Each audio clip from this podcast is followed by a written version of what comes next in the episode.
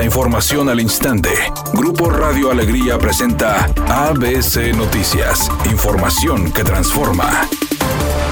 El director de Agua y Drenaje de Monterrey, Juan Ignacio Barragán, dijo que a partir de este martes y hasta el próximo fin de semana se realizarán varias reuniones para definir las características del proyecto El Cuchillo 2 y la incorporación del agua de la industria a la red de consumo.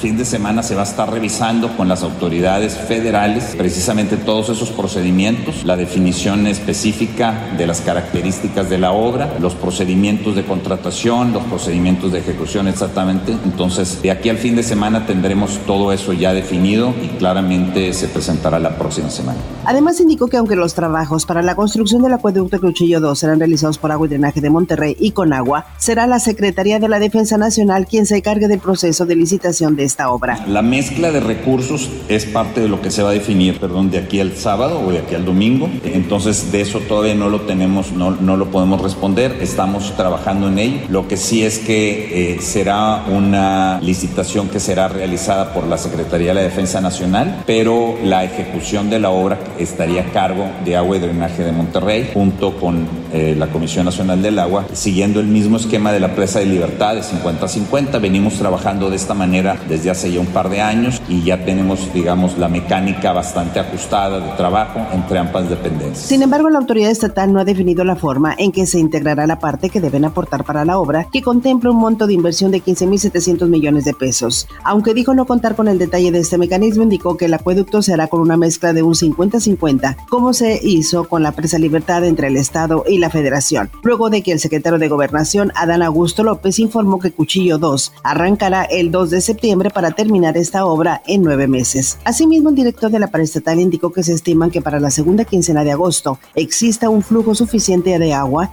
para mejorar de manera considerable el abasto de agua en el área metropolitana, mencionando que incluso se pudiera volver a extraer el recurso hídrico desde de la presa Cerro Prieto, la cual se encuentra en un bajo nivel. Por otra parte, el funcionario de agua y drenaje de Monterrey señaló lo siguiente. Como se anunció el día de ayer, vamos a tener caudales adicionales del sector industrial, pero todo esto, toda esta información sobre los caudales agrícolas, sobre los caudales industriales y todo esto, se va a establecer en una reunión que tendrá lugar este fin de semana y se presentará la semana próxima, para que ya tengamos una certeza de cómo se van a ir incorporando estos caudales. La razón es muy sencilla. Los pozos de la industria que están, gracias al, decreto, que están ahora a la disposición, digamos, del uso público urbano. Hay que ver si esos pozos se encuentran con tres características. Primero, que tengan un caudal suficiente, porque si son pozos muy pequeños, no, no llegan a, influir sobre el sistema. Segundo, que tengan que estén cerca de alguna línea de agua Si están a kilómetros de distancia, pues no, no son útiles. Y tercero, que tengan la calidad del agua suficiente para con un proceso de clorificación de poderse ocupar como agua potable.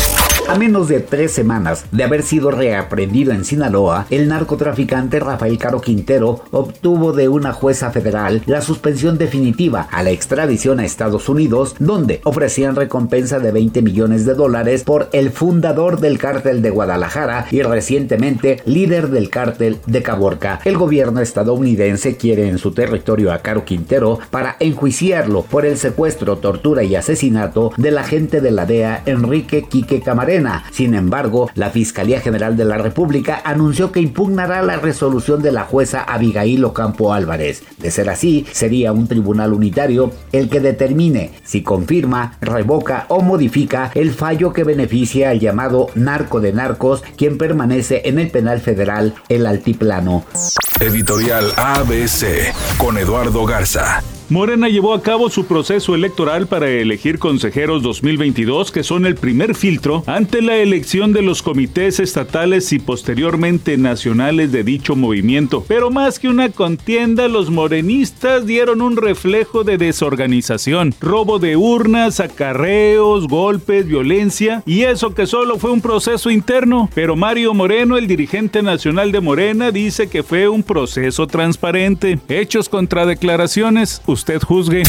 Mucho se ha dicho que los integrantes de la banda de K-pop BTS podrían alejarse de la música durante dos años para cumplir con el servicio militar de su país, pues en Corea del Sur es obligatorio y quienes no lo realicen son penados y encarcelados. Sin embargo, las autoridades nacionales consideran que podría ser catastrófico que la agrupación se mantenga alejada del público. Al contrario, dicen que si ellos continúan ofreciendo su música por todo el mundo, el país gana.